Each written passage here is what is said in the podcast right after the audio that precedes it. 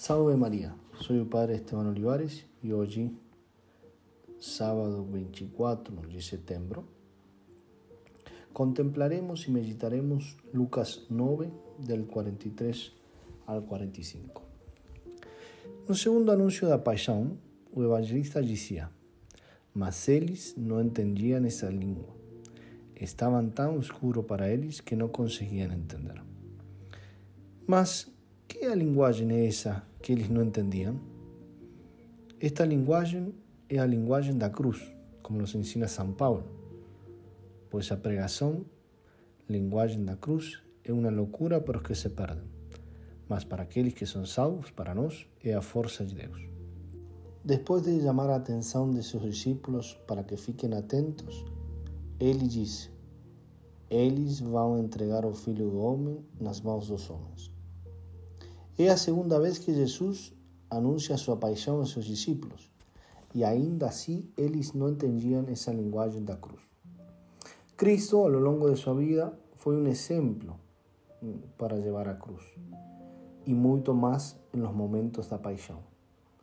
Por isso, Santo Tomás vai dizer: Quem quer levar uma vida perfeita não precisa fazer outra coisa senão despreciar o que Cristo despreciou na cruz e amar o que Cristo amou em ela. O primeiro que devemos saber desta linguagem da cruz é que nossa vida tem que ser crucificada. A cruz de Cristo, que segundo Paulo separa as duas economias da lei e da fé, torna-se no coração de cada cristão a fronteira entre os dois mundos da carne, o mundano, e do espírito, o espiritual. A cruz se vai tornar justiça e sabedoria. Se o cristão vive uma sincera conversão, diante de seus olhos está sempre os traços da cruz e Cristo em cruz. Gálatas 3.1.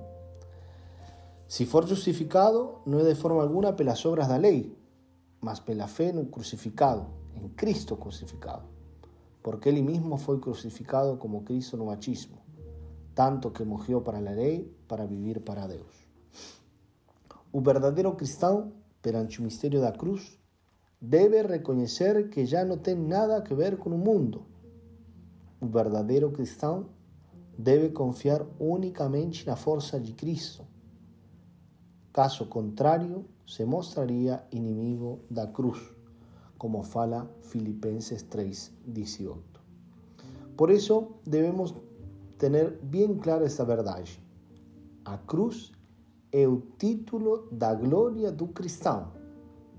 Na vida cotidiana do cristão, o velho homem está crucificado. Romanos 6,6. A tal ponto que está totalmente liberto do pecado. Como vai dizer São Paulo aos Coríntios, primeira carta, capítulo 2, nossos julgamentos devem ser transformados pela sabedoria da cruz. Por meio dessa sabedoria, ele se tornará um cristão, segundo o exemplo de Jesus, humilde e obediente até a morte e morte de cruz. Devemos pensar com temor e tremor de pecar, porque isso nos induziria a crucificar o Filho de Deus novamente por sua própria conta, como diz a carta aos Hebreus, capítulo 6, versículo 6.